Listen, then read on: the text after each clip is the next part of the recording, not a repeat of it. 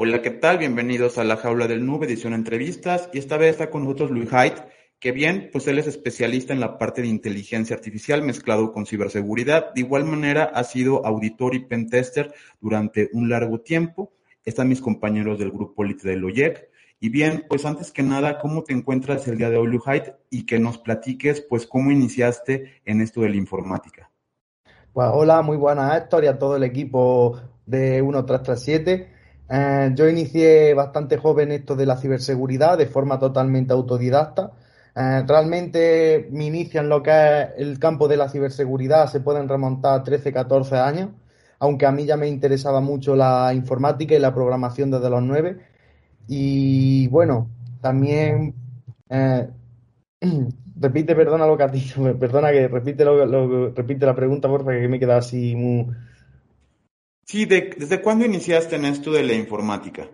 Ah, bueno, sí, en esto de la informática desde los nueve años. Eh, me acuerdo que lo primero por lo que me empecé a interesar fue por el, por el cracking de juegos mediante chat en game y también un poco lo que realmente me introdució fue eh, un tema de que de, de bypassear eh, el usuario administrador de Windows, porque yo cuando era pequeño compartíamos ordenador mi hermana y yo y mi hermano era quien tenía los usuarios, los permisos, y a mí nunca me daba nada porque decía, no, va a instalar un virus, va a instalar cosas que no debes, etcétera, etcétera. Y claro, yo para poder utilizar el chat engine necesitaba, necesitaba privilegio de administrador y mediante el truco, que vamos, seguro que muchos de ustedes lo conocéis, de cambiar el nombre de la asistencia de utilidad de, de accesibilidad de Windows en la pantalla de inicio, que tú le das tres veces a la tecla mayúscula o a la tecla Windows, ya no me acuerdo muy bien porque era Windows 7 en ese momento, a ti se te abría la terminal, tú, renombrabas eh,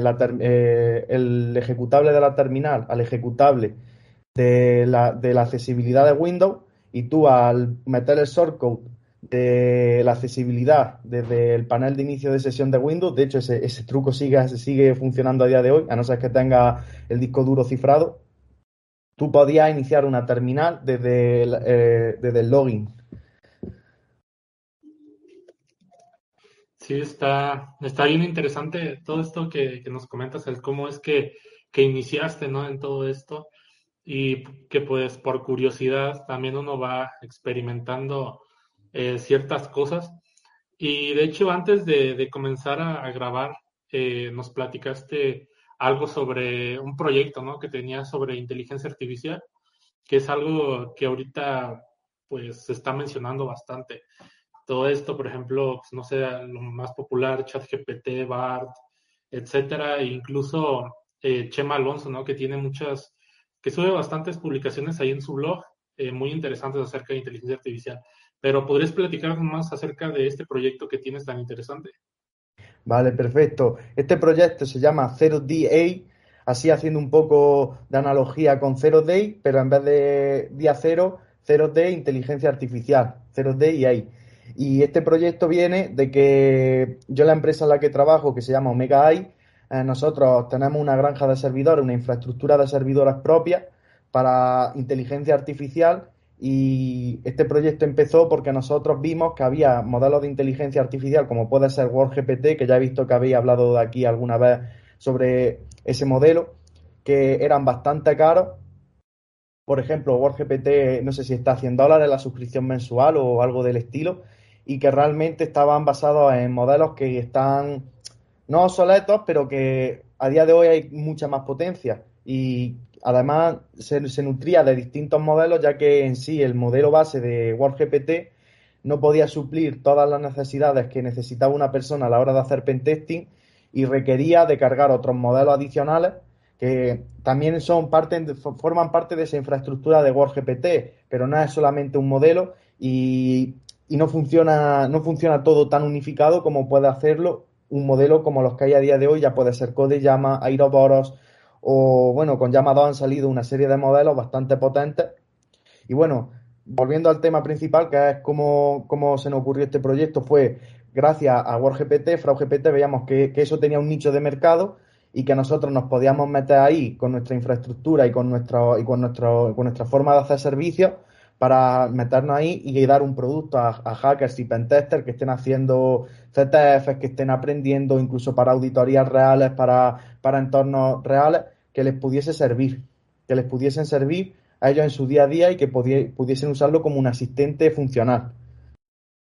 Si quieren, les comparto pantalla y les explico sobre un poco cómo funciona la infraestructura de este modelo de inteligencia artificial y además os explico un poco el código. Antes de compartir el código, eh, tengo que tengo que estoy desde Mac y voy a tener que reiniciar voy a tener que reiniciar el Google el Microsoft Teams porque me está pidiendo los permisos para grabar pantalla y me va a decir que lo tengo que reiniciar.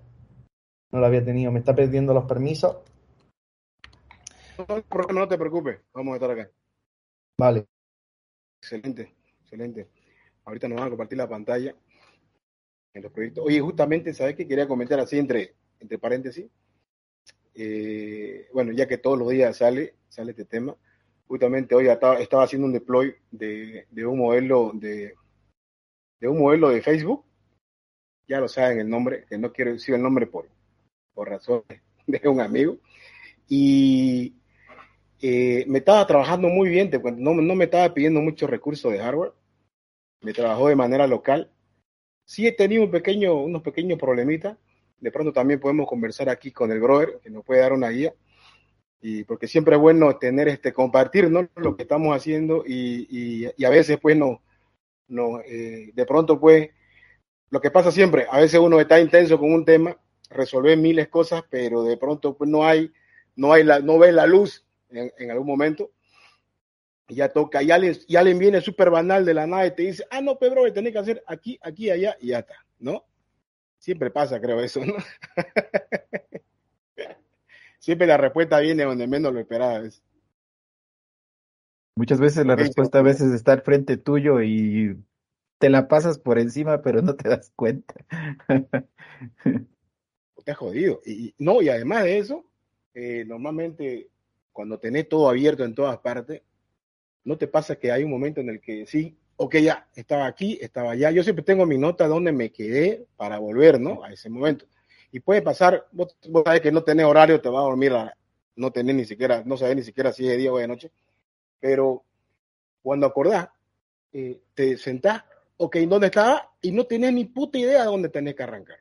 Quedás así, blanco, y mirás todo. Si estaba haciendo esto, esto. Ah, y entonces yo, yo, por ejemplo, ¿qué hago? me pongo a huevear un rato mientras leo correo y ya se me va viniendo la cosa. Ah, estaba aquí. O si no abro la puta consola, abro el, el, el router, el, MicroTik, me, me, pongo a chequear ahí los logs, etcétera. Así me también, la típica rutina, y ya va viniendo. Ah, estaba haciendo esto. Como, como que te reinicias la conexión y ahí otra vez vuelves a, a encaminarte en lo que estabas haciendo. tal cual es, tal cual. Oye, y sabe que no me funcionó porque me acuerdo que me entrené un modelo para que automaticé varios procesos y demás con Ansible, con Terraform. De hecho, eh, para que chequee el proceso, también releer, eh, automaticé un montón de reglas para, por ejemplo, en red, a nivel de redes, cuando se cae una ruta, una VPN, qué sé yo, al otro día, brother, el día era aburrido. O sea, uno siempre necesita un poco de acción, ¿no? Algo que te sople el oído, ¿no? perdona, perdona, por este pequeño inconveniente, pero es que más que así. No, tranquilo, tranquilo. Estábamos conversando justamente, estábamos en un recreo. Dale, dale, querido, continúe. Perfecto. Eh, bueno, voy a empezar a compartir pantalla. Bueno, le voy a explicar un poco la estructura básica de este proyecto, en el sentido de... ¿Se ve mi pantalla ya? Sí, perfecto, se ve tu pantalla. Vale, perfecto. Pues bueno, le voy a explicar un poco cómo funciona este, este proyecto muy resumidamente en un, esquemita pequeño y ahora veremos cuál es la, cuáles son cada parte del, cada parte del esquema en, lo que es en, lo que es un servidor que, he preparado especialmente nada más que para esta exposición.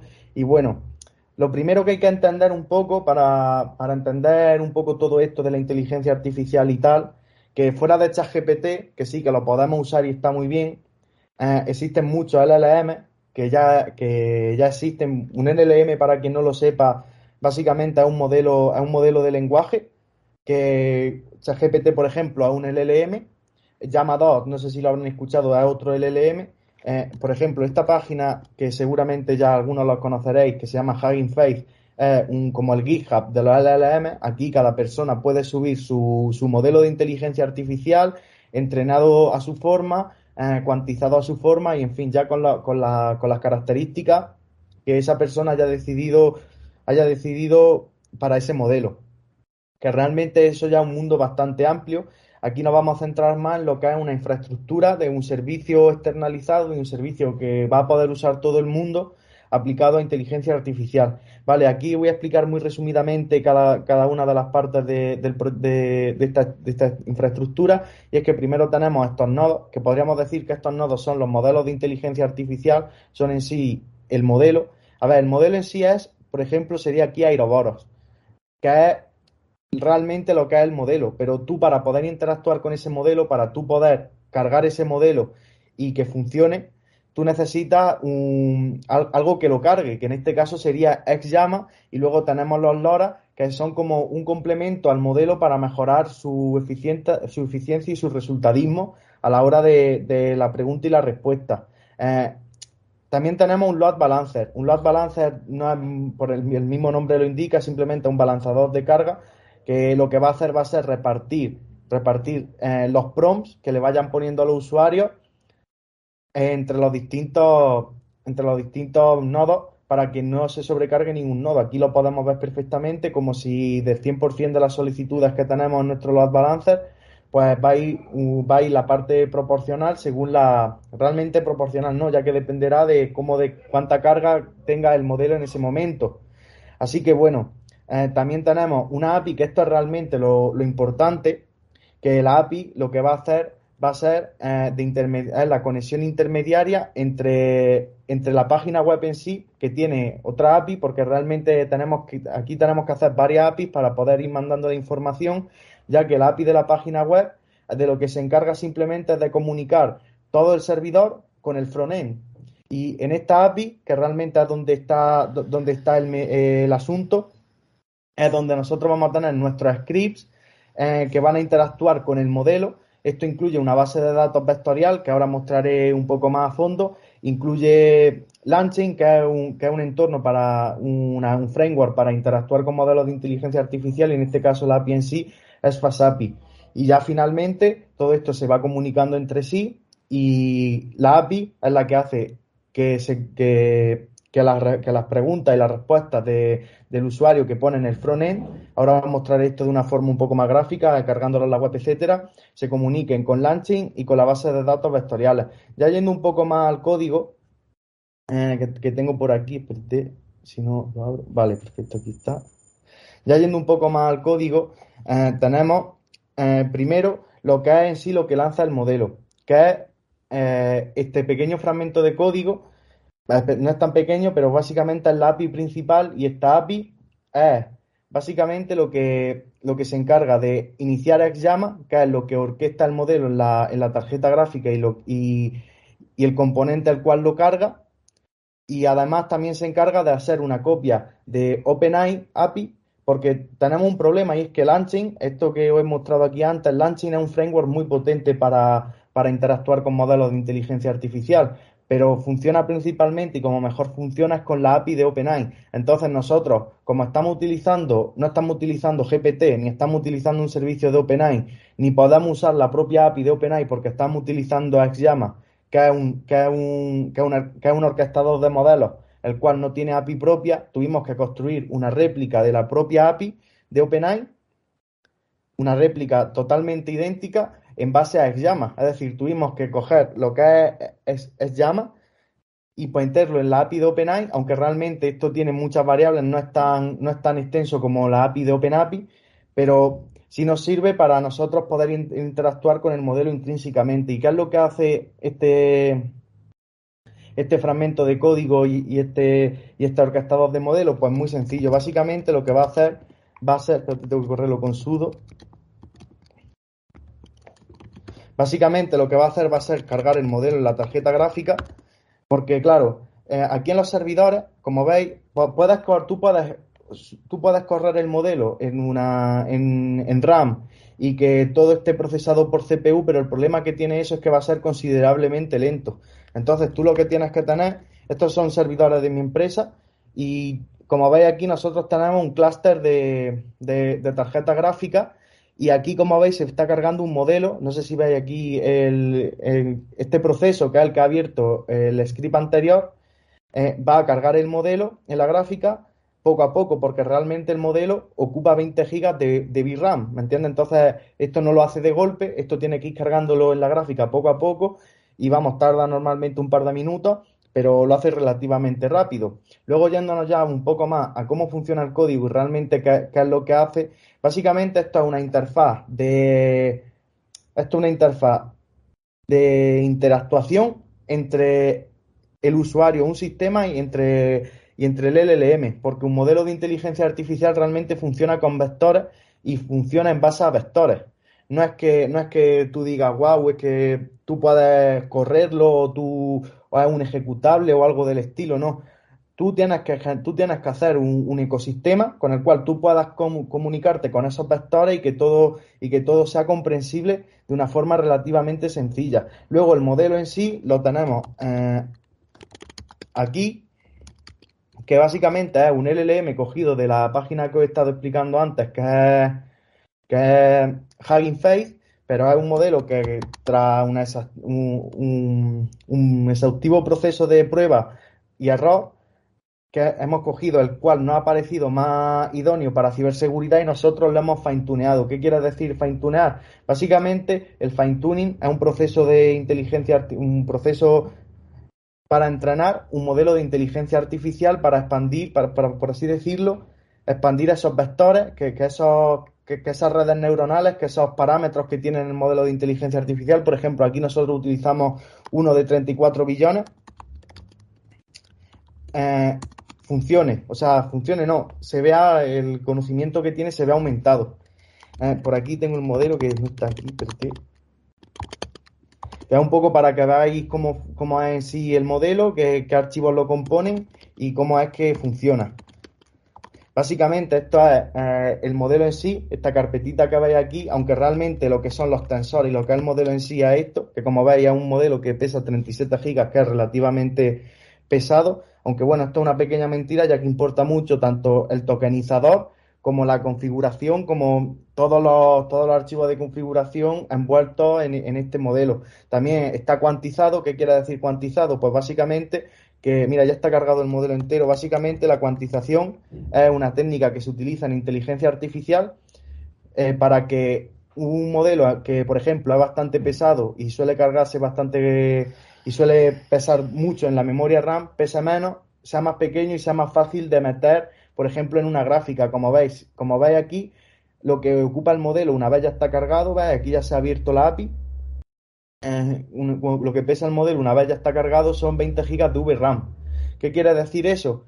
Que si no estuviese cuantizado, seguramente acabaría ocupando dos, tarjetas gráficas y eso también habría que mapearlo. Pero como se cuantiza, como está cuantizado, la cuantización no la hemos hecho nosotros, eh, la cuantización viene hecha propiamente de, de Hugging Face, aunque luego realmente nosotros para fine-tunearlo lo descuantizamos, por así decirlo, y lo volvemos a cuantizar, pero seguimos las instrucciones de un señor que es, por así decirlo, uno de los mayores maestros en temas de, de, de inteligencia artificial y de cuantización de modelos, que se llama de bloque. Y bueno, una vez ya está cargado el modelo, nosotros ya podemos interactuar con él de forma relativamente sencilla. Aunque antes de hacer esto, eh, me gustaría explicaros también lo que es Launching. Launching básicamente es un entorno, es un marco de trabajo en Python. Si con Nano mismamente me va a valer, es un marco de trabajo en Python que nos puede servir para añadir, para expandir las funcionalidades que tiene un modelo de inteligencia artificial. Y voy a poner un ejemplo muy sencillo. Tu modelo de inteligencia artificial sabes que no, tiene acceso a Internet ni puede acceder a páginas, ¿no? Pero tú imagínate que tú quieras hacer una función en un modelo de inteligencia artificial que se encargue de que cuando tú le das una dirección IP, te, te escupa la reputación que tiene esa dirección IP o te interprete o tú simplemente quieras, por ejemplo, que te diga las últimas noticias de ciberseguridad y que te haga un resumen de ellas. Tú esa información se la tienes que meter, esa información el modelo en sí no la tiene. o realmente los modelos, muchos de ellos no están, no están entrenados con información relativamente reciente, están entrenados con información de 2022, 2021, etcétera, y al final tú cada vez que quieres actualizar un modelo, quieres actualizar esa base de conocimiento que tienes, tienes que fine-tunearlo desde cero. Entonces, por ejemplo, voy a poner el ejemplo de, la dirección IP, y es que tú, gracias a Launching, que hace una cosa que se llama uh, execution chain, una cadena de ejecución mediante un agente y esta cadena de ejecución lo que va a hacer va a ser ejecutar distintas herramientas, muy, muy resumidamente lo que va a hacer va a ser ejecutar distintas herramientas según el prompt que tú le hayas metido y según la necesidad que tú tengas, o sea, va a utilizar una herramienta y u otra. Y Launching es especial en esto porque tanto la descripción, es decir, toda la descripción, todas las descripciones y los comentarios que tenga ese código, va a importar a la hora de que el modelo de inteligencia artificial, aunque no sea código o sea en comentario, sepa para qué usar una herramienta u otra. Por ejemplo, aquí tenemos la tool de, reputación, la tool de, que se encarga de darte esa reputación de IP. Y por ejemplo, si nos vamos aquí a, al script, que, que, es la base de eso, es simplemente una llamada a una API, que en este caso eh, casi, casi muestra ahí la, la, API. En este caso es de Fraudware, es una API gratis, esa que realmente da un poco, da un poco igual, pero bueno. Y básicamente estamos utilizando la API de Fraudware para que cuando un usuario a nosotros nos dé nuestra dirección IP, nosotros, eh, el modelo le, haga la request y además eh, te, diga la, te diga la reputación de esa dirección IP.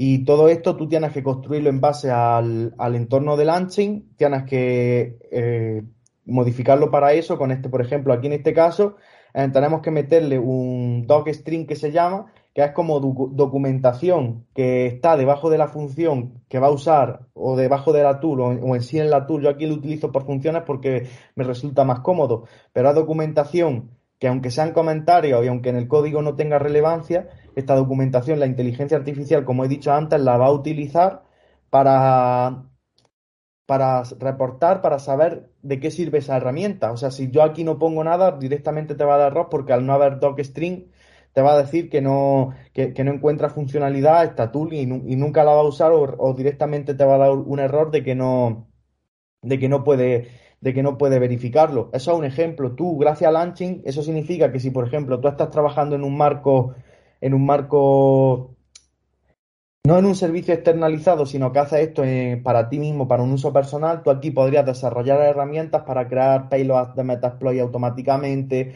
para, para banear direcciones IP automáticamente, para orquestar servicios, para hacer phishing, para montar servidores, para, para hacer túneles. En fin, ya es tu imaginación, porque al final tú le puedes meter un millón de herramientas, como aquel que dice, tú, tú esto lo puedes escalar como, como tú desees. Eso es un poco lo, lo que es la base del proyecto. Luego tenemos en sí lo que es mm, la página web y el frontend, que os lo voy a mostrar por aquí. Eh, lo tengo aquí de hecho. Vale, perfecto. Que lo, que lo voy a mostrar por aquí.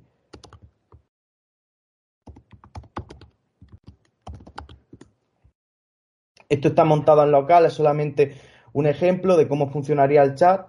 Eh, obviamente nosotros el chat en sí lo tenemos, lo tenemos puesto en, en otro servidor, es decir, el modelo, esto, este código que os estoy mostrando simplemente es una prueba, es, una demostración de cómo funciona toda la orquestización de la inteligencia artificial y cómo es que funciona.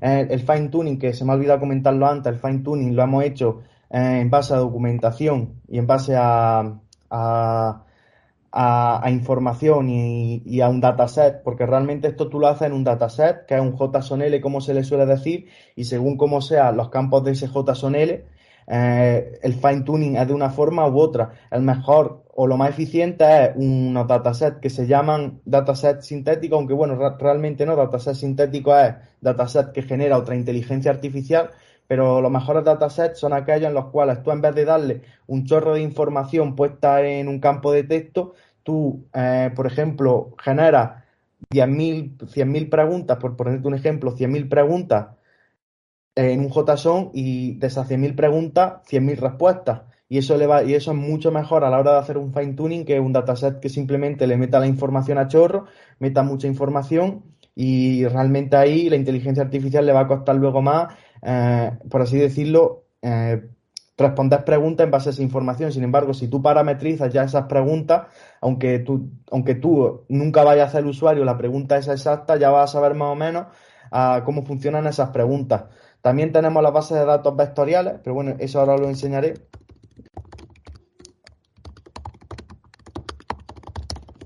Y bueno, este, este, es un panel de login. Nosotros, nosotros utilizamos bases de datos, bases de datos, espérate, ahora no me coge la contraseña.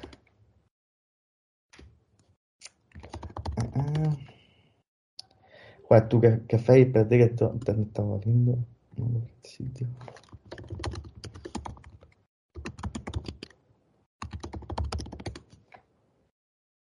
Ahora sí, perdonad por esto, que, que, a veces esto se queda así. Bueno, esto es un poco lo, que es el chat en sí y esto es un poco lo que es la demostración de, la estructura final. Si yo, por ejemplo, digo, escríbeme una reversal en C, por ponerte un ejemplo, esto todavía está en desarrollo, tenemos la landing fuera. Como veis, te genera de una forma bastante rápida. Si, por ejemplo, no tuviésemos, la, no tuviésemos el modelo cargado en lo que es en lo que es la tarjeta gráfica, en lo que es en un, en un nodo gráfico, sería mucho más lento, pero como veis, gracias a eso es bastante, es bastante rápido, por así decirlo. Y como veis, escupe código de buena calidad, ya que bueno, nosotros utilizamos un modelo que es Codeyama, un Codeyama instruccionado, que Codeyama no sé, no sé si habréis escuchado de él, pero Codeyama es un modelo que es un llamador con un hecho especialmente para programación. Lo que pasa es que Codeyama de base no te vienes para escupir texto ni para darte instrucciones, simplemente te escupe código. Lo que pasa es que nosotros, bueno, nosotros no, hemos cogido un modelo que ya estaba instruccionado, que eso se le llama instruccionar un modelo, y lo hemos fine-tuneado más. Y esto es un poco un ejemplo de, cómo, de cómo funciona el modelo y de cómo eh, luego te, escupe la respuesta. También tenemos, también tenemos una cosa implementada que es muy necesaria en estos de los modelos, que es una base de datos vectorial. Por aquí me voy a meter en un nodo en el cual tenemos eh, nosotros algunas de las bases de datos vectoriales que usamos, pero básicamente, como he dicho, los, los, los modelos de inteligencia artificial utilizan bases de datos, se comunican en vectores y los vectores al final es un término matemático. ¿Qué es lo que, es lo que trata de hacer una base de datos vectorial? Pues básicamente, espérate que me voy a meter aquí en, en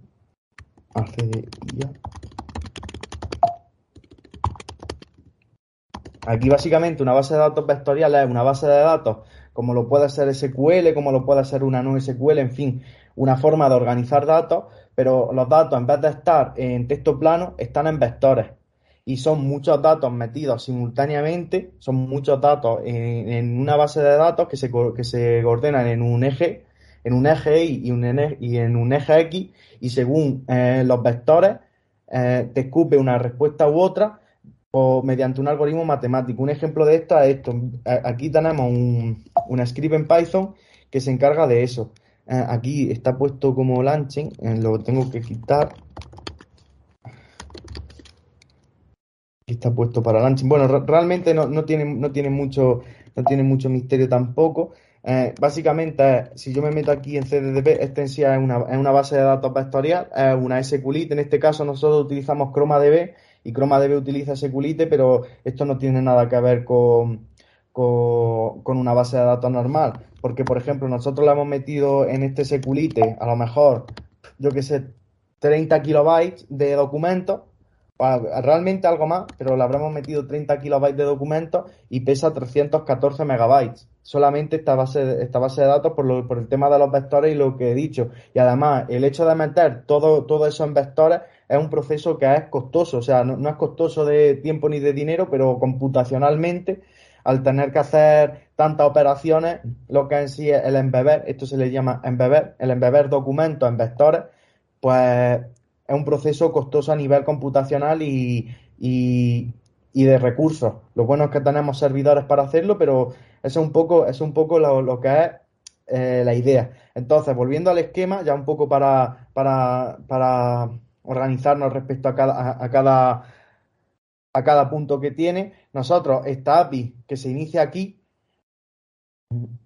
aquí está, nosotros esta API que se inicia aquí, se va a encargar de ir abriendo nodos. Realmente esta API es esta, o sea, es esta API realmente, aunque el load balancer va dentro, el load balancer por un tema eh, organizativo preferimos ponerlo fuera para, que quede un poco más claro cómo, cómo es que funciona. Eh, esta API lo que va a hacer va a ser lanzar estancias de, de XYAMA, esas instancias de XYAMA van a cargar el modelo y el LoRa, que LoRa, como he dicho, es una, como una extensión del modelo que, va a mejorar ese funcionamiento que tiene y según el, la carga de trabajo eh, va a ir iniciando más, más estancias o menos, porque claro, a ti lo que no te suelen decir es que, por ejemplo, GPT, que es una empresa que da servicio a, muchísimas, a muchísimos usuarios, no es que tengan un modelo en un servidor muy grande o en 20 servidores, no, tienen millones de modelos porque un simple modelo de, inteligencia artificial te puede dar cabida para cuatro o cinco usuarios simultáneamente. Si ahora se ponen 10 usuarios, que no es tampoco una locura, pero si se ponen 10 usuarios a preguntarle a, interactuar con una misma instancia de un modelo, el modelo se va a volver loco o va a petar directamente o va a tener alucinaciones y en fin, cuando menos, cuando menos carga tenga un modelo mejor porque mejor va a funcionar en sí y menos probabilidades de que se caiga hay. En, plan, menos posibilidades de que, cae, de que caiga hay. Es un poco toda la estructura de 0D y del proyecto. No sé si hay alguna duda. Eh, la verdad es que es un poco complejo y, y es difícil de explicar, pero no sé si, no sé si os gusta o si o, qué, os, parece. A ver, a ver, eh, por parte, me gustó la parte que, bueno, eh, la verdad que está, está excelente tu, está excelente tu gráfico. Mira, eh, en el momento cuando has aplicado los load balancer, solamente una pregunta cortita, que tengo 10.000 preguntas, bro, pero voy a hacer lo más específico que pueda, ¿ya? no lo voy a negar. Más que preguntas, quiero aclaraciones. A ver, vos estás trabajando sobre qué disco, estás trabajando en qué, eh, eh, tu infra, ¿qué es? OpenStack? ¿Es, ¿qué, qué usas Hypervisor? ¿Estás usando CloudStack? ¿Qué estás usando? porque no, es local, ¿no es cierto? No, nosotros estamos utilizando una estructura de servidores nuestra. En tus servidores locales, ok. Pero ¿cuál es tu, cómo, cómo hacen los deployments? Los deployments se hacen con RAI. Como ves aquí, a ver, es que esto, es que esto ya es un poco más complejo y si explico esto, eh, si explicaba esto era un poco más, era un poco más difícil, pero realmente nosotros primero íbamos a utilizar Docker, porque Docker era algo bastante bueno para orquestar distintos modelos, pero estamos utilizando actualmente Rai. Rai es una librería de Python, es una librería de Python que para lo que sirve es para que tú desde, desde un, desde el mismo código y, de, y desde el mismo fichero tú puedas expandir modelos de inteligencia artificial de forma distribuida en una, en una red de servidores entera y hacerlo de una forma totalmente automática, controlando la carga, etcétera. Realmente RAI aquí hace mucho. Por ejemplo, nosotros utilizamos RAI porque la API de OpenAI utiliza RAI también, la API en sí. Correcto, sí, sí, eso estaba observando. Y otra cosa, no, en, en eso comparto totalmente cuando hablas de que cualquiera de estas empresas no usan pues un solo modelo, no son muchos modelos que están trabajando al mismo tiempo. Y el, eh, espera, que tomé una, que tomé una nota súper rápido.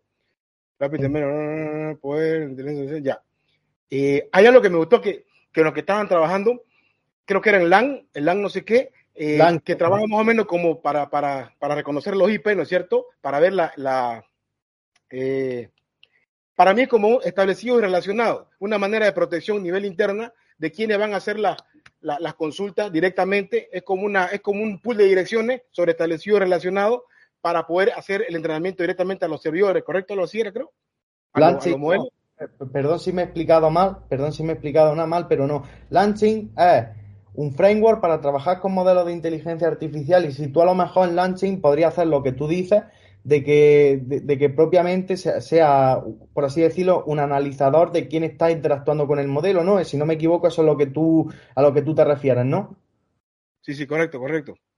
Tú podrías hacer eso realmente, pero nosotros no, nosotros no hacemos eso, nosotros lo que tenemos es una herramienta que cuando un usuario, tú ponte que esto es el input de usuario, ¿me entiendes? Ve aquí, pone cero soft agent run, que esto es el agente, que es quien corre esa, esa cadena de ejecución, como estaba hablando, pues básicamente, cuando el usuario, un usuario le ponga, eh, dame la, reputación IP de tal IP, porque a lo mejor tiene, tiene la tú la mano y está mirando logs y ha habido y está viendo que hay distintos ataques, distintos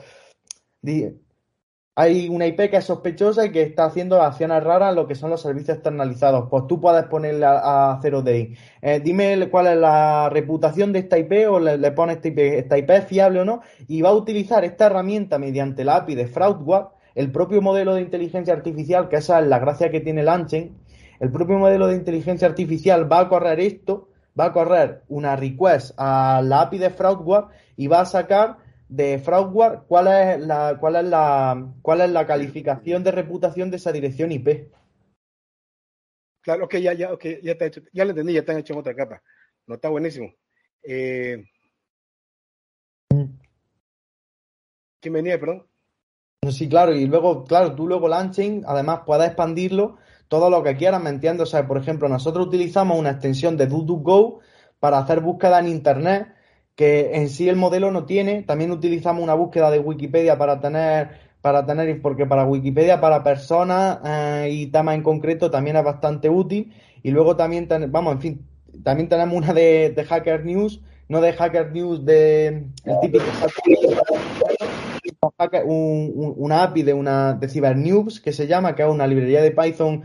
Realmente no tienes que hacer la API, eso es bastante sencillo, pero simplemente para que te muestre la última las últimas de estas de seguridad. Y según la necesidad y el prompt que le ponga el usuario, es decir, según cómo interactúa el usuario, según la pregunta que le haga, según lo que, según lo que le pida el usuario, va, va a utilizar una herramienta u otra. ¿ves? Por ejemplo, eh, tenemos también una tool de Kitploit, porque Kitploit es una página que da bastantes herramientas de ciberseguridad, se suben ahí bastantes herramientas de ciberseguridad, y, eh, y tenemos dentro de, de esa herramienta de Kitploit como una pequeña, como un pequeño scrapper de herramientas de ciberseguridad para que tengan el título y la, y la URL a esa herramienta para que si un usuario le pregunte, oye, estoy buscando una herramienta para, para, para fudear eh, malware, eh, malware con PowerShell, por ponerte un ejemplo, ¿me entiendes? Pues lo que va, lo que va a hacer el programa, el agent chain que os digo es utilizar Kitploit, pero claro, si tú no le preguntas eso, no va a utilizarlo, ¿me entiendes? O sea, lo utiliza según el contexto que tenga, por la descripción, como veis aquí, yo pongo aquí una descripción y todo eso es necesario para que el modelo trabaje con esa herramienta. ¿Me entiendes? O sea, no, sé si queda muy claro, la verdad es que no sé si os queda claro, si hay alguna pregunta respecto a eso.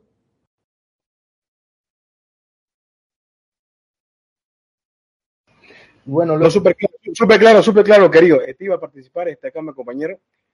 Ah, vale, vale. Nada, nada, que es que, que, es que no escucho, es que no, no, escucho.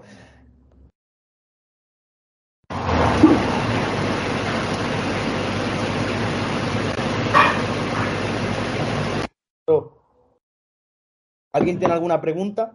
Es un poco ya lo que es, el en sí el modelo y cómo funciona toda esta infraestructura, cómo funciona la escalabilidad, y cómo es que y cómo es que esto se y cómo es que el servicio se va desarrollando según usuarios entren y según más o menos usuarios entren. El problema que tiene esto, ¿cuál es? Que es que eh, básicamente no sé cómo explicarlo, pero esto es muchas cosas que son conceptos muy nuevos y sobre todo para hacer un servicio de cara a la escalabilidad que no se han dado todavía. ¿Vale? Entonces, ese, ese, ese es un poco la, es un poco el, contexto en el que estamos, ¿me entiendes? Entonces, pues bueno, son muchas cosas, son muchos términos nuevos realmente, porque esto yo lo he ido aprendiendo sobre la marcha, ¿me entiendes? O sea, esto a mí nadie me lo ha explicado, esto he tenido que ir buscándolo yo, buscándolo en foro, hablando con el chico este que he dicho que es de bloque, eh, creo que mi pantalla se está viendo ahora mismo duplicada. Realmente respecto a código, si no tenéis nada más que preguntarme, yo no tengo nada más que mostrar. La verdad, no sé si queréis probar un poco Zero Day, si queréis hacerle alguna, alguna pregunta, si tenéis alguna pregunta más respecto a qué aplicaciones en ciberseguridad pueda tener. Y en fin. Sí, bueno, eh, primeramente, eh, de mi parte, felicitarte, felicitarte por, por este trabajo, ¿no? Se, se, se nota mucho el, trabajo tuyo, el de tu equipo. Y, bueno, yo creo que nos quedan muchas, muchas preguntas. Perdona que te, perdona que te interrumpa, pero es que se me olvida una cosa ya, darle también crédito. A ver, yo trabajo en Omega y me entiende, aunque este proyecto solo lo estamos desarrollando dos personas. La otra persona, a mí me hubiese gustado que se pasase, lo que pasa es que ha tenido problemas de trabajo y tal, y por eso ni siquiera se lo plantea esto. Pero esto es un proyecto que estamos haciendo dos personas. John, que es el CEO de la empresa, y yo. Yo me dedico un poco, yo soy un poco más estilo CISO, aunque no, no soy CISO realmente, yo soy autónomo y trabajo con varias empresas, pero yo toda la, toda la seguridad de esta infraestructura de servidores me, encargo yo de ella y, y, a él me ha estado ayudando mucho, sobre todo con la página web y un poco con el backend, a, a, ir desarrollando 0day. Nada más, perdona, ya, ya, ah, Tranquilo, estamos aquí para escucharte, estamos aquí para aprovechar todo lo que tú tú tienes para compartirnos a través de, tus conocimientos, ¿no? Bueno, se me vienen algunas preguntas, como decía Paul, mucha hay como que un listado grande de preguntas. Sin embargo, vamos a, ir sacando, creo que las que más eh, están relacionadas con lo que yo trabajo. Eh, bueno, le veo muy interesante al, modelo. Eh, he trabajado mucho con la parte de, de, de, integración de IDS, IPS y equipos de seguridad. ¿Cómo integrarías tu modelo eh, tu LLM para poder eh, hacer identificación de, amenazas, por ejemplo, dentro de una organización o poniéndola ahí al frente de un equipo como un IDS IPS para que esta inteligencia eh, nos ayude a poder hacer una detección más efectiva, lógicamente aislándonos de las típicas soluciones comerciales, no que voy a tener una solución comercial de uno, de otro, sino ya centrándonos en un modelo que pienso que está eh, debidamente desarrollado y un poco desligado de, de, estas organizaciones tan grandes que, que nos rigen a, a, nivel mundial, ¿no?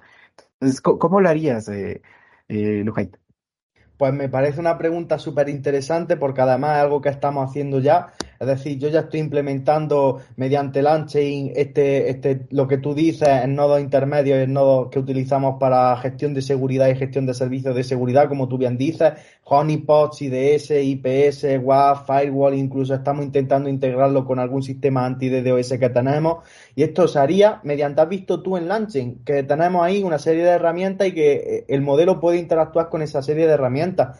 Pues tú mediante Launching lo que, lo que podrías hacer es pipear los logs y pipear toda la información que tú tienes de SIDS, de SIPS, de SEDR, por ejemplo, Wazu. Yo ahora mismo estoy intentando hacerlo con Wazu, estoy intentando implementar el LLM en Wazu y mediante el, el, log parsing que tiene el modelo en sí, porque es que el modelo es muy potente, de base, tú sin configurarle nada, tú te descargas el modelo de Hugging Face y tú le das al modelo un log y te lo vas a ver desglosar entero, ¿me entiendes? Y tú le das al modelo y tú le dices al modelo que, que IP ganaría a partir de este log y el modelo puede tener esa capacidad de decisión, de decisión ¿me entiendes? O, o, incluso puede llegar a a aplicar, a, por así decirlo, mm, modos de seguridad. ¿Me entiendes? Que, por ejemplo, se, haya detectado un ataque y el modelo de inteligencia artificial detecte ese ataque automáticamente, detecte que hay alguien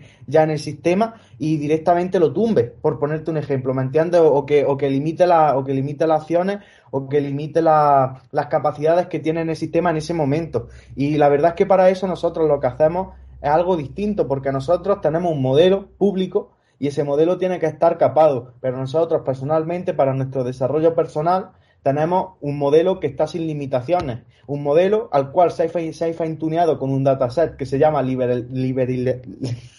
liberalizador, perdona por, por, la confusión fonética, liberalizador, y, ese dataset liberalizador va a hacer que un modelo no tenga prácticamente limitaciones ninguna. También depende ya de cómo haya sido entrenado antes pero por lo general los liberalizadores funcionan bastante bien.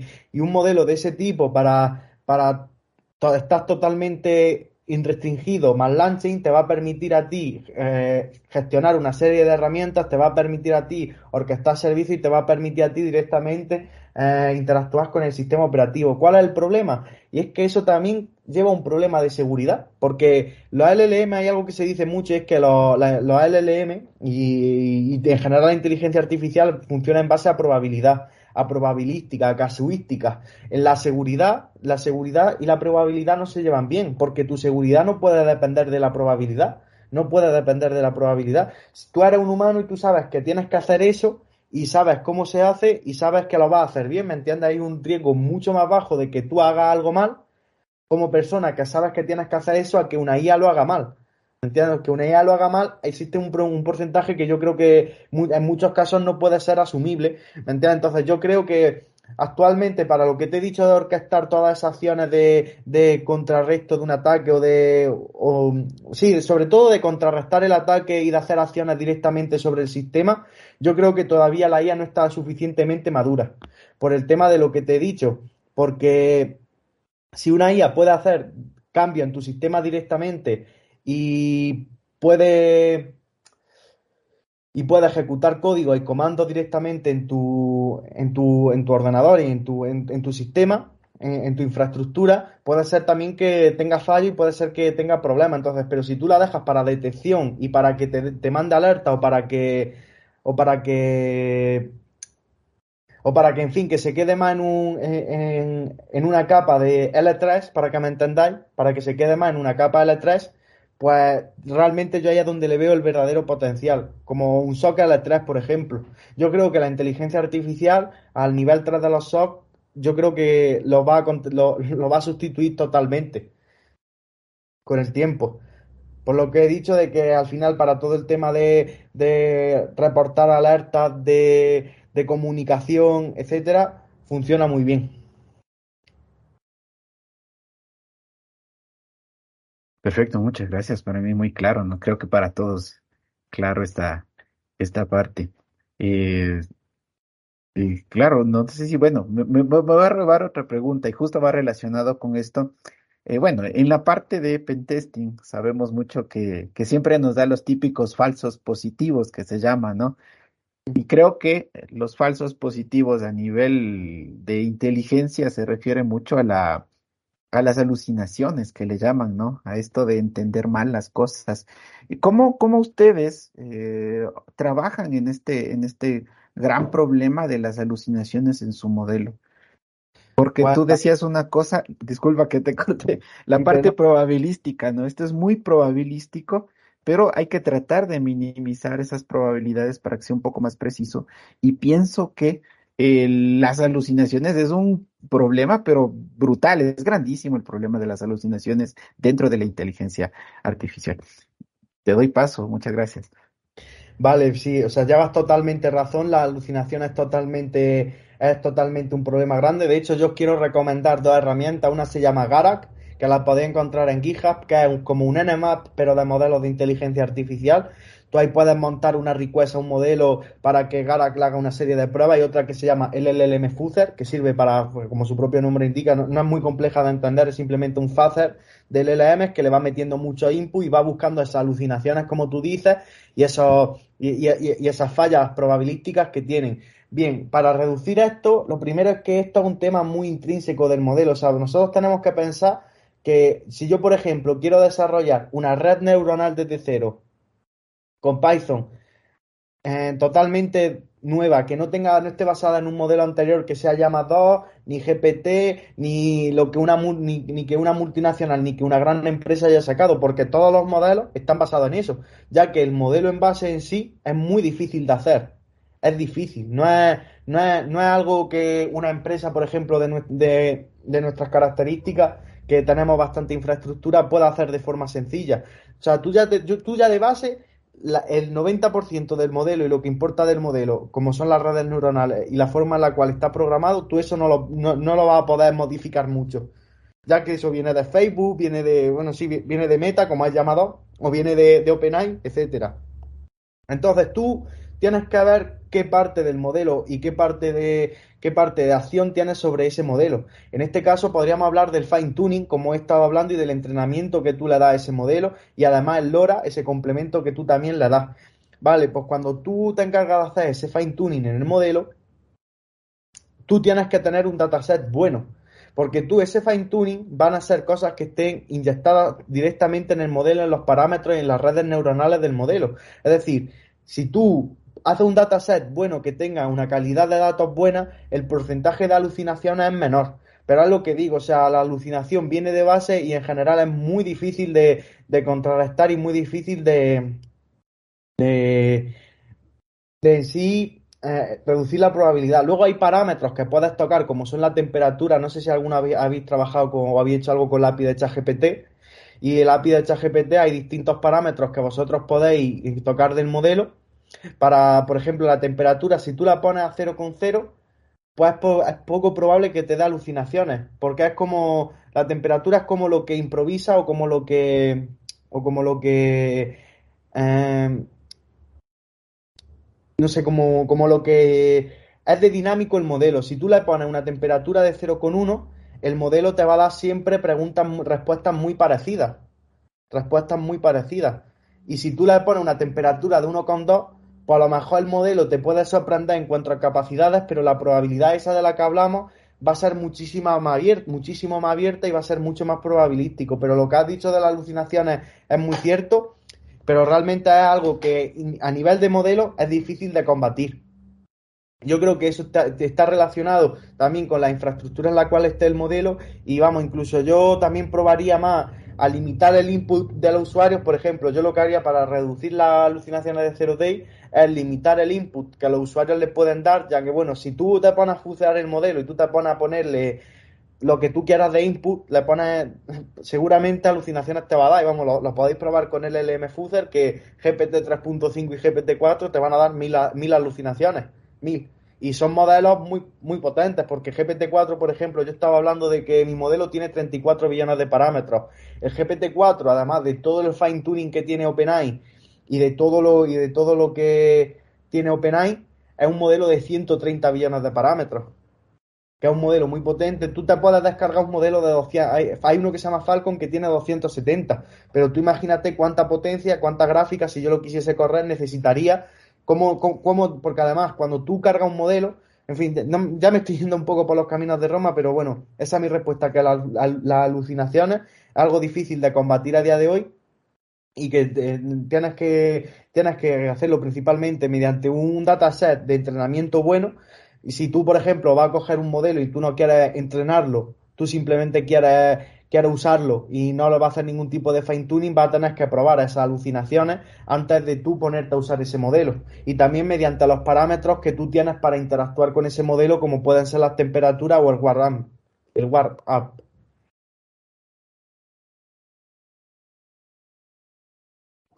Está bien interesante todo esto que nos has mostrado. Ah, y pues se podría decir que es algo muy similar a lo que viene siendo Worm GPT, ¿no?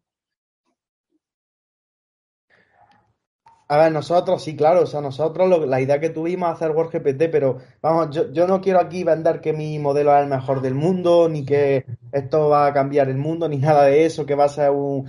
Pero yo WordGPT básicamente hice esto, si yo hubiese visto que para mí es inalcanzable hacer algo que mejor que WordGPT, yo no hubiese hecho este proyecto porque ya digo, pues ya está igual GPT, quien quiera usarlo que lo use. Yo lo que busco más que el típico GPT así de decir, mira, oh, este es el GPT para hacker, esto te va a servir para hacer todo, todo lo que tú quieras, para hacer un phishing, etcétera. Yo busco un producto que puedan utilizar profesionales de seguridad, no para hacer cosas de ciberdelincuencia o para hacer phishing, no, sino para que un profesional de ciberseguridad o alguien que esté estudiando ciberseguridad y muchas veces necesite mucha asistencia de Google, necesite estar buscando mucho tiempo, necesite saber conceptos nuevos, necesite hacer una tarea que pueda ser repetitiva y difícil en, este campo, pues que la haga de forma automática y automatizada con Zero Day. Yo, sinceramente, pues pienso que esto es distinto a GPT en esencia es lo mismo porque al final es un LLM que está orientado a ciberseguridad, ya puede estar orientado de una forma más ética o menos ética. tú, como, ves, como has visto, eh, este modelo está orientado de una forma más ética, no es un modelo libre, es decir, no es un modelo como WordGPT, que es un modelo liberalizado. Con lo que he dicho antes de que tú puedas liberar un modelo para que no tenga ningún tipo de. no, no, esté capado, pues WordGPT tiene, tiene esa funcionalidad. Pero claro, WordGPT es un poco Black y si tú le preguntas cómo poner una bomba, te lo va a decir. Entonces, para mí, no es lo mismo mismo. Para mí, para mí, a ver, obviamente, en esencia a lo que tú te refieres, sí. Pero para mí hay muchas diferencias respecto, sobre todo el enfoque con el cual está hecho WordGPT con el cual está hecho este. Totalmente de acuerdo, querido. De hecho, ¿sabes qué? Eh, no, de, pronto no, eh, eh, solamente es para la audiencia, yo creo que lo que te quería comentar era que de alguna manera cómo se ha construido que es para, para, para, para enfocado en el área de lo que es la ciberseguridad y demás, de pronto Blue Team, Red Team, no importa, pero obviamente lo, lo que nos ha mostrado acá, eh, eh, totalmente de acuerdo y se nota, es, es otro level. De hecho, no ha hablado mucho de la, de la parte de lo que es la infra, que eso es lo más importante. Y aquí donde quiero mencionar a lo que justamente Héctor nos estaba, eh, hemos tenido un tema técnico, pero sí sé que, que, que esto es una, es una pregunta también de todo. Hablando para técnicos mortales, ¿quién puede construir algo así? O sea, ¿qué necesito yo? Por ejemplo, yo. Yo, por mm. ejemplo, me considero una persona estándar que yo podría, eh, tengo un par de, de fierro. Eh, ¿qué, ¿qué, necesito para poder implementar esto? ¿Qué conocimiento necesito? No te digo para poder tener algo eh, al nivel de lo, que, de, lo, de, lo, de lo que tenés vos, querido. Simplemente para poder, digamos, no te olvides que eh, ya, ya, no, ya no te diría el futuro, te diría más tarde o, o, más tardecito, mientras, mientras estamos conversando, otros están entrando en modelo, eh, están construyendo. ¿no? Y ahora vos sabes que ya el boom es así como en su momento el motor de búsqueda de Google antes era, todo era en una sola bolsa, ahora vos sabés que la, la, la, la base de datos pequeña, que, que, básicamente eso ya se convirtió en el, en el hoy por hoy, ¿no? Ya no, ya no, ya no necesitamos ir tan afuera para buscar tanta cosa, simplemente hacerlo más fácil, ¿no? El acceso. Y en este, en este contexto, que ustedes están construyendo modelos específicos entrenados para algo específico, eh, de pronto alguien quiere hacer lo mismo, pero va, va, vámonos un poquito más, no la parte de la ciberseguridad, porque al final de cuentas, si hablamos de infra y estructura, necesito lo mismo, necesito los balancers, necesito varios modelos, necesito power, necesito hardware, necesito este, ciertos frameworks eh, para que puedan interactuar entre ellos, etcétera, y que sea escalable, ¿no es cierto? ¿Puedes comentarnos un poquito sobre, esa, sobre ese aspecto, sobre esa, sobre, ese, sobre esa perspectiva, digamos, donde de pronto queremos otro equipo de ingenieros crear no tanto un modelo específico para algo, simplemente para poder, si tenemos, si podríamos de alguna manera llegar o alcanzar a poder construir algo así, bajo el mismo esquema en el que está trabajando usted. Por, por, por, supuesto, claro, sí. O sea, al final, fíjate, esto lo hemos hecho dos personas. Dos personas, no lo hemos hecho un equipo. Y, yo lo que te digo, yo, yo realmente no, no, no, entendía mucho tampoco lo que era Launching, he tenido, tuve que mirarme bastante de Launching, tuve que aprenderme todo lo que era la biblioteca de RAI, tuve que mirarme muchos tutoriales, tuve que hacerlo todo desde prácticamente cero, por así decirlo. Además, mi, yo con la persona con la que trabajo, que es el CEO de, de, la empresa, ya tenía mucho bagaje, entonces a mí me explicó mucho y me ayudó mucho, pues, pues, lógicamente porque es una persona que ya lleva desarrollando estos modelos y ya lleva desarrollando esta infraestructura más de un año, y ya, y ya está muy, y ya ha sacado varios productos de inteligencia artificial, etcétera. Pero lo que tú tendrías que saber, o lo que tú deberías saber es básicamente, primero, launching. Tú primero ponte, yo, si, si tú quieres aprender desde cero a hacer una infraestructura de este tipo, tú coges la API de GPT, coges una API key de GPT, y tú coges con esa API de GPT, te vas a Launching, lo que yo te, este marco de trabajo que yo te he hablado de, de, de con modelo de inteligencia artificial, pues tú te vas a Launching y tú en Launching empiezas a trabajar en base a la API de GPT 3. o bueno, GPT 4 o el modelo que a ti te interese realmente. Y tú empiezas a construir herramientas, empiezas a explorar un poco cómo es que funciona, empiezas a hacer pipes, empiezas a, a desarrollar disti distintas aplicaciones que eso con la documentación de Langchain lo vas a poder ver de forma relativamente sencilla. Y tú una vez ya tengas esa base con Langchain y ya, ya, ya, estás, ya estás trabajando a un nivel medio avanzado con un modelo GPT, tú ya te puedes ir a lo que es la parte un poco más complicada de todo esto, que es el hecho de fine-tunear el modelo, de cargar el LoRa, de cargar el modelo, de ver los orquestadores de modelo que hay, XYAMA, COG, porque, en fin, ya eso depende un poco de, de, tus necesidades. Nosotros, por ejemplo, en un principio vamos a utilizar COG, que COG es como una plantilla Docker, para que me entendáis, COG es una plantilla Docker que viene hecha para cargar un modelo de inteligencia artificial y crearte una API en base a ese, a ese, en base a ese modelo automáticamente. Nosotros no utilizamos COG porque la plantilla de XYAMA de COG que utilizábamos, porque XYAMA, llama, está XYAMA, también está Fast Mm, Fast Chat, creo que es, sí, Fast Chat, creo que era Fast Chat, y en fin, hay distintos cargadores, hay distintos, hay distintos programas que se encargan de cargar el modelo. Pues según tú el modelo que vayas a usar y las necesidades que tengas, va a tener que usar uno u otro. Y nosotros en esto hemos estado dando vueltas en círculo varias veces porque en eso tardamos bastante tiempo en, en terminar cogiendo a llama y el llama cuando lo cogimos tuvimos que hacer una API desde cero replicando totalmente la API de OpenAI. Entonces es un poco eso. Tú principalmente Langchain. Con Langchain y GPT 3.5 ya vas a poder hacer cosas en ciberseguridad interesantes. Bastante interesante. Esa, réplica, esa réplica que habla, perdón, perdón, esa réplica que habla este, me parece muy interesante. Mira cómo llegaron a ese nivel y demás. Obviamente, así súper cortito, ¿qué, qué opinas de GPT for All? Que ahorita está el boom, todo el mundo se está haciendo el, el, all-in-one, está instalando GPT for All en todo su equipo, muestran, venden un montón de humo, pues no con eso. Seguramente has visto un poquito de, cómo es que está construido. De hecho, de hecho yo, vamos, yo, yo, yo, instalé GPT for All hace ya bastante tiempo, ¿me entiendes? Yo fue lo primero de, el primer modelo que instalé, ¿me entiendes? Yo me instalé, de hecho creo que todavía lo tengo, espérate si, no, lo, lo borré, pero a mí GPT for All, a ver, yo tengo mi Workstation que tiene una RX 580 con 8 GB de VRAM, que no está mal, pero no es una Nvidia tampoco, y ella no es que esa, es una tarjeta gráfica relativamente vieja.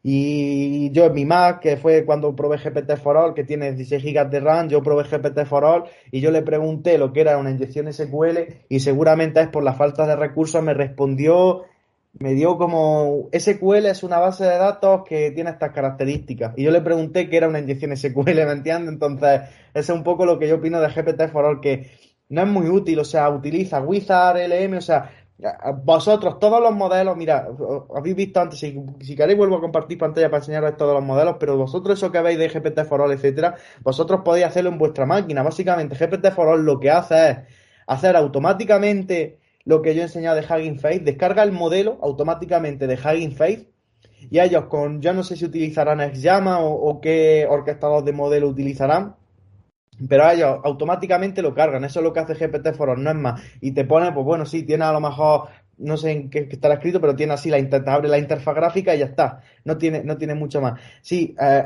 el enlace que has pasado a dataset de Hugging Face, esos son para datasets. O sea, pero bueno, sí, que, ahí puedes buscar todo lo que tú quieras. ¿Me entiendes? Y de hecho, os voy a recomendar un dataset por si os interesa, que nosotros, el primer fine tuning, porque nosotros hemos pasado varias fases de fine tuning. Pues nosotros vimos un modelo, y esto es un modelo que a todo el mundo que le guste la ciberseguridad y que quiera instalarlo localmente, eh, ahí vimos un modelo que se llama Ciberbase. Eh, que bueno, de hecho es que, quiero compartiros pantalla porque esto no viene mal que lo diga. Pantalla, sí.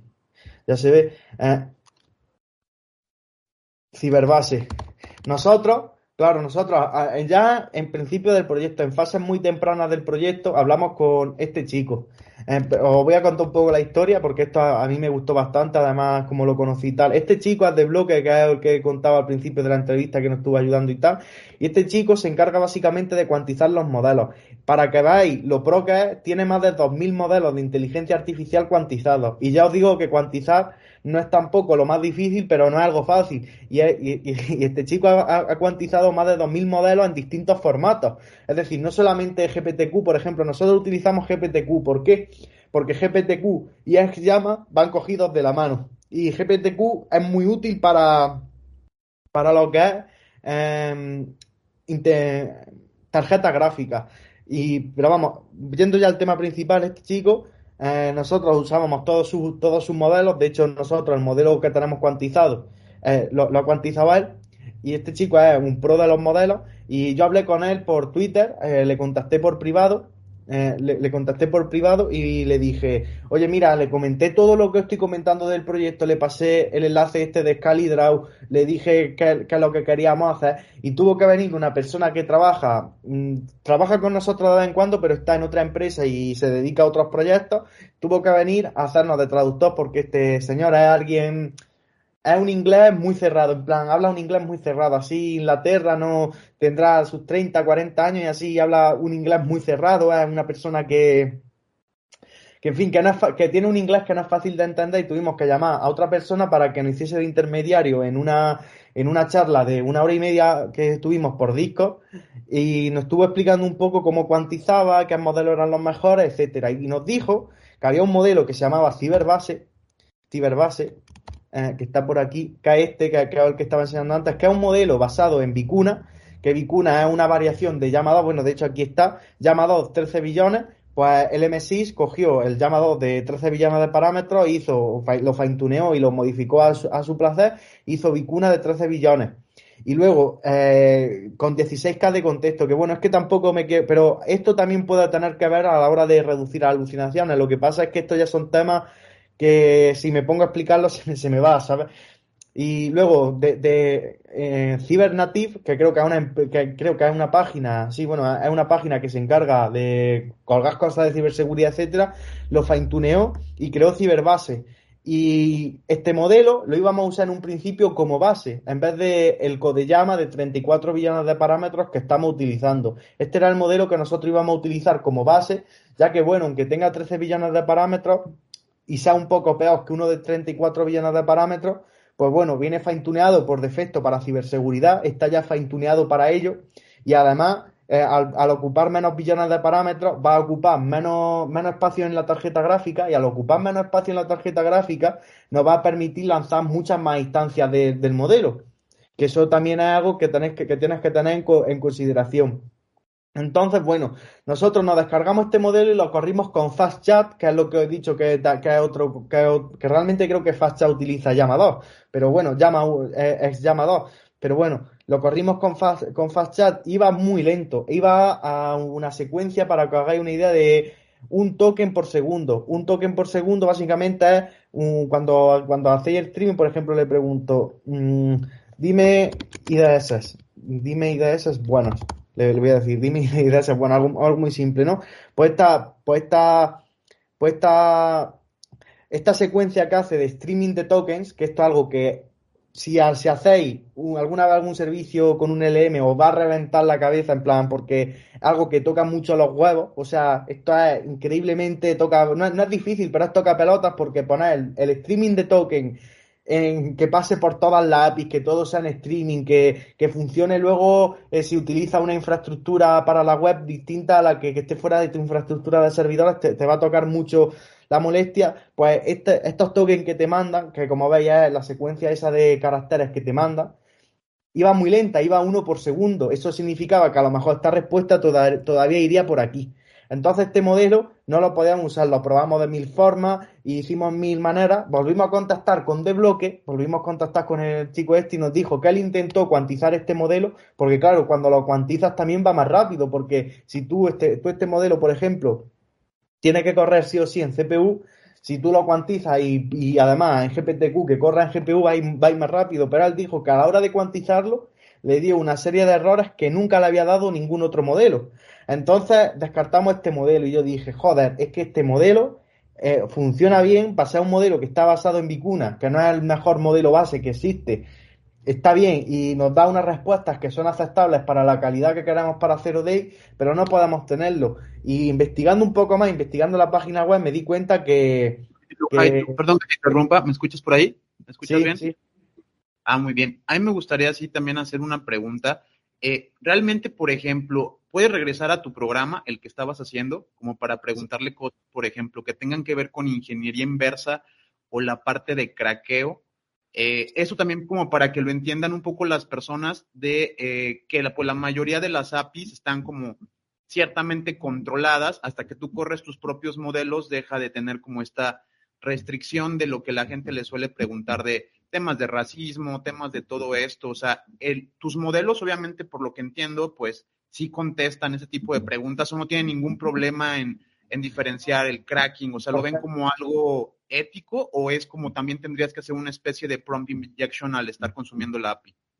No, vamos a ver, el modelo está capado de base. Tú puedes hacer un prompt injection y puedes trucar con jailbreaking esos, esos de estos, pero bueno, si, si, me dejas, voy a intentar terminar, que me quedaba muy poco, que os quería comentar lo del dataset para, para saberlo, ¿me entiendes? Quería comentar una cosa del dataset de esto, es que, bueno, muy, muy breve, básicamente, al final el punto al que llegamos es que este dataset que ves de Cybernative es muy bueno para que si vosotros queréis hacer un modelo de inteligencia artificial, con este dataset, con este dataset podéis hacer fine tuning ese modelo para ciberseguridad, ya que esto es como un scrapper esto es como un dataset scrapeado en base a los README de repositorios relacionados con ciberseguridad de GitHub, como bien dice el nombre. Y nada más, eso es lo único que quería decir. Ya vuelvo con tu pregunta, perdona. Bien, eh, respecto a eso, nosotros queríamos hacer el modelo sin ningún tipo de limitación, pero por temas legales no podemos. O sea, nosotros no podemos colgar en Internet y realmente es que sí, tú puedes tener esa tesitura porque era como yo pensaba antes de empezar el modelo. Tú puedes pensar, sí, yo no quiero que mi modelo esté limitado y que me responda todo lo que yo quiera y que no tenga ninguna limitación. Pero es que ¿y si alguien lo utiliza? para preguntarle cómo suicidarse y se suicida. Ponte en esa, eh, ponte en esa, en, esa tesitura, ¿me entiendes? Pues realmente, además de que podríamos tener problemas legales muy graves, pues éticamente está mal, ¿sabes? Entonces, no podemos, no, no podemos, no podemos buscar eso, no podemos ir a buscar que todo te lo responda. Entonces, esto tiene una limitación porque sí, pero ¿cuál es la cosa? Que tú, el modelo, no te va a escapar si tú le preguntas algo técnico de, de, de assembly, o sea, si tú por ejemplo le pones, porque yo, yo estos prom lo he hecho para probarlo, tú por ejemplo, yo cogí una serie, una lista de ejercicios de la Universidad de Harvard que eran de completar código en ensamblador y tú le pones completamente código en ensamblador por ponerte un ejemplo, y te lo va a completar entero. O si, por ejemplo, tú le, tú le pasas un dump de memoria que sea relativamente pequeño, porque también tiene un input limitado, te va a saber buscar en el dump de memoria o te va a dar trazas para saber dónde tienes que buscar para, o, qué, o qué direcciones tienes que modificar o de qué forma tienes que mover los punteros para tú buscar ese cracking que tú quieras hacer, ¿no? Entonces tú eso sí, tú lo que no le puedes preguntar es eh, cómo hackear Facebook o hazme un phishing de Facebook ya que eso te va a decir, son éticos, son límites legales y éticos, etcétera, etcétera. Pero sin embargo, tú le preguntas un parámetro técnico sobre un phishing de Facebook, sobre, por ejemplo, cómo, cómo va a pasar, yo qué sé, el SSL spinning, o cómo, o, cómo generar un certificado HTTPS falso, pues te lo va a decir, ¿me entiendes?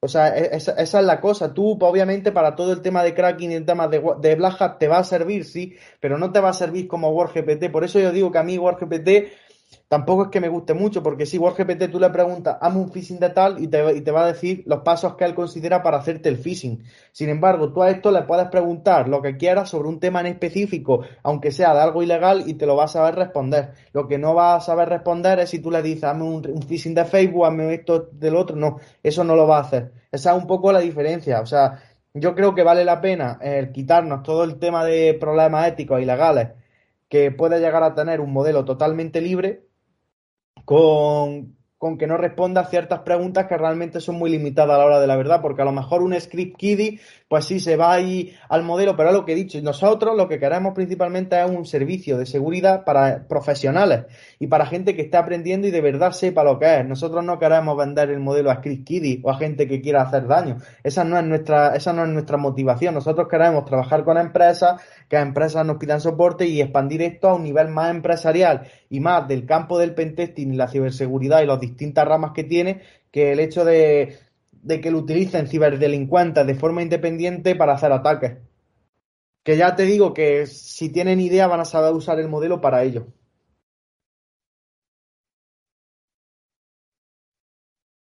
Perfecto. Y bueno, muchísimas gracias. De no, no sabes cuánto agradezco tanto tus, tus, tus respuestas y también, eh, bueno, creo que todos de ahorita ya se nos viene a la mente cómo, cómo meterle mano a tu herramienta y, integrarle con otras cosas, ¿no? Así que estaremos muy, muy a la espera de, de, de, de cuando ustedes presenten su trabajo y pues poder, poder colaborarnos, pienso yo, entre todos acá para, para seguir haciendo el crecimiento de este tipo de proyectos.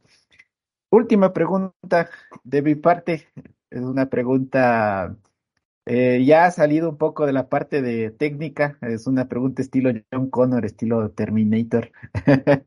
¿Qué piensas tú acerca de la, de la inteligencia artificial? ¿No? ¿En verdad piensas que representa una amenaza para la humanidad?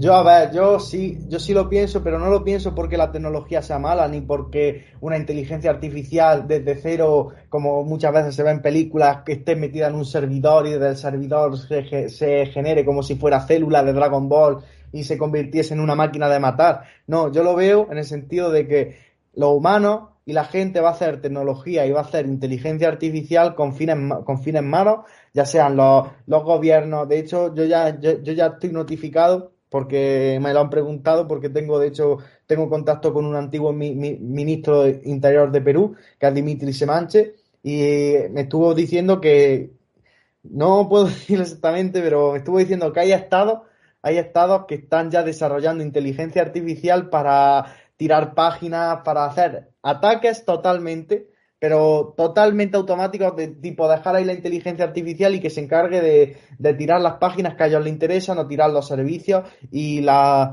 y la y, en fin, la infraestructura del, rival, del enemigo. Y los humanos tienen malas intenciones con eso. Entonces, tú una inteligencia artificial, pues no, no tiene conciencia. Pero si tú entrenas a una inteligencia artificial y haces una inteligencia artificial para que sienta y padezca como lo hace un humano, lo va a hacer.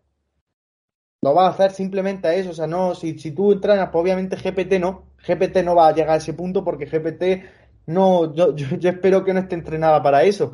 Pero si alguien la entrena para ello, sí va a ser posible eso, sí va a ser que una inteligencia artificial, por ahora mismo, pues, el LLM es como el cerebro, vamos a entendernos, el LLM es como el cerebro. Si tú ese cerebro lo pones en un cuerpo robótico, en un cuerpo mecánico y enseñas ese LLM a interactuar con, ese, con el resto de, de ese cuerpo robótico, tú vas a generar un, no sé cómo llamarlo, un, ya un, ya un ser movible, un, algo, no, algo que ya tiene, por así decirlo, eh, voluntad propia para hacer acciones en el mundo real. ¿Me entiendes? Y tú ya, tú ya de ahí puedes expandir lo que quieras. Entonces, es posible, pues yo creo que la, por temas pasará como con las bombas nucleares. Habrá muchos experimentos y habrá mucha potencia que nunca sabremos que existe pero que va a estar ahí y va a ser desarrollada por los gobiernos y que de cara a la empresa y de cara a la tecnología que podemos desarrollar la gente de a pie, va a estar totalmente capaz y va a haber muchos reglamentos y muchas restricciones respecto a eso.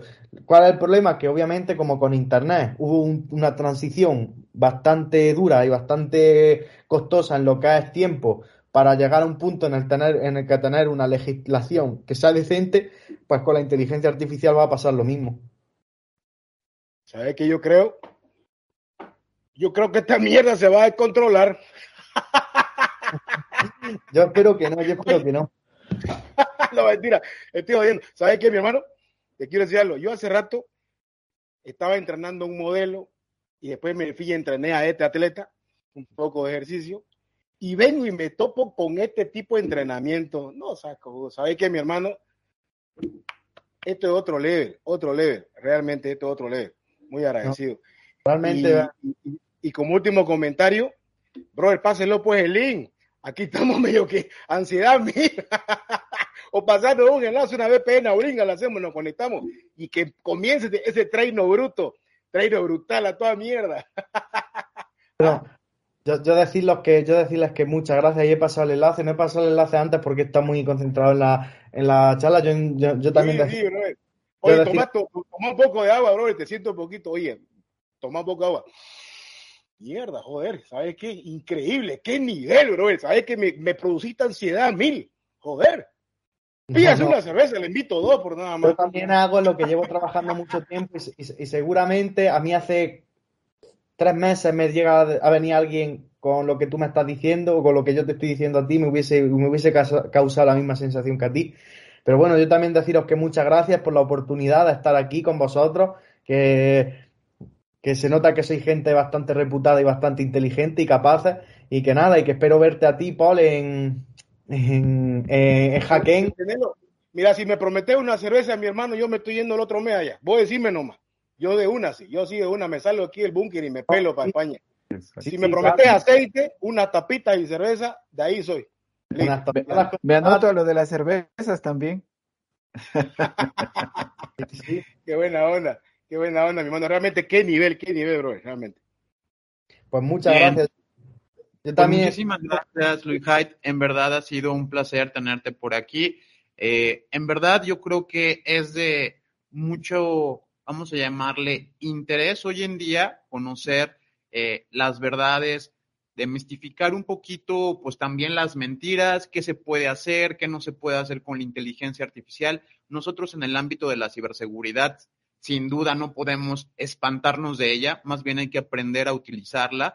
Es muy importante, pues, saber cómo funciona, saber que esto no es como que física cuántica, sí tiene su, obviamente labor matemática, su labor de programación, su complejidad a la hora de utilizar el cómputo distribuido y también estas tarjetas de video para la parte de programación. Y pues también no lo olviden, aquí seguiremos en contacto con Luhait porque pues nos va a regalar unas suscripciones para Zero Day para los que nos están escuchando y viendo aquí en la jaula del noob. Entonces, eh, les estaremos pasando por ahí ahora sí que cómo deben de hacer para ganarse estas suscripciones y poder utilizarlo como profesionales de ciberseguridad. Muchas gracias a todos. Esto fue La Jaula del No.